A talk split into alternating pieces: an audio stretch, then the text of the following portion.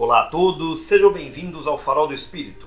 Eu sou Robson Santos e hoje quero convidá-los a refletirem comigo um trecho do livro Passo Todo Dia de Lorival Lopes. Diz o seguinte: Escute com atenção. Você aprende muito ao ouvir. Por um ouvido atento, entram preciosas orientações. Deus ouve a todos. Nós também devemos ouvir uns aos outros. Ouvir é uma arte. Quando você escuta, quem fala fica à vontade para revelar o que sente. Contar os projetos, os sucedidos, as desventuras. E nisso surgem ensinamentos para você e para quem conta. Não corte sem necessidade o que o outro diz. Pode acontecer que o principal da história ainda não tenha vindo. A sua sabedoria aumenta quando você ouve atentamente. Pois bem, anatomicamente nós fomos criados mais para ouvir do que para falar. Não é à toa que temos dois ouvidos e uma boca. No entanto, muitas vezes nós usamos muito mais a boca do que os ouvidos. Nós nos colocamos na condição de falantes e não de ouvintes.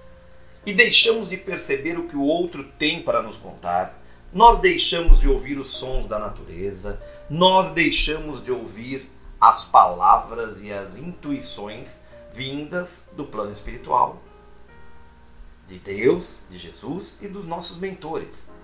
Nós precisamos praticar um pouco mais essa escuta acolhedora, essa escuta empática, que é aquela que nós precisamos praticar nos momentos, por exemplo, de orientação na casa espírita ou na chegada de uma nova pessoa pela primeira vez na casa espírita.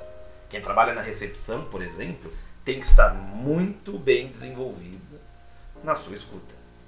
Escutar é uma arte, como nos diz o trecho porque é a partir disso que nós realmente podemos conhecer o outro, nós podemos atentamente realmente buscarmos aquilo para auxiliar aquele que nos chega pedindo ajuda. Como ajudar se nós não sabemos o que a pessoa necessita? E para saber o que se necessita, eu preciso escutar. Esse processo faz parte de todo espírita atento para a caridade ativa e o amor ao próximo que lhe chega na sua vida.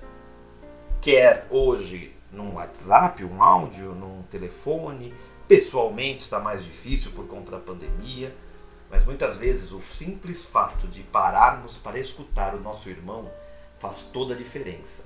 É justamente nos momentos de desespero que aquele irmão com tendências suicidas nos procura e nós precisamos parar para escutar, porque é nesse momento que nós podemos, escutando, acolher e orientar para mostrar que a vida ainda vale muito mais do que tirá-la. Vejam que a prática da escuta é uma prática de caridade ativa. O mundo carece de mais escutadores do que de faladores. Temos muitos faladores no mundo mas poucos que realmente param para nos escutar. Ou nós mesmos falamos demais e escutamos de menos. Será que precisamos parar, pensar, refletir e colocar esse item na nossa reforma íntima também? Eu acredito que sim.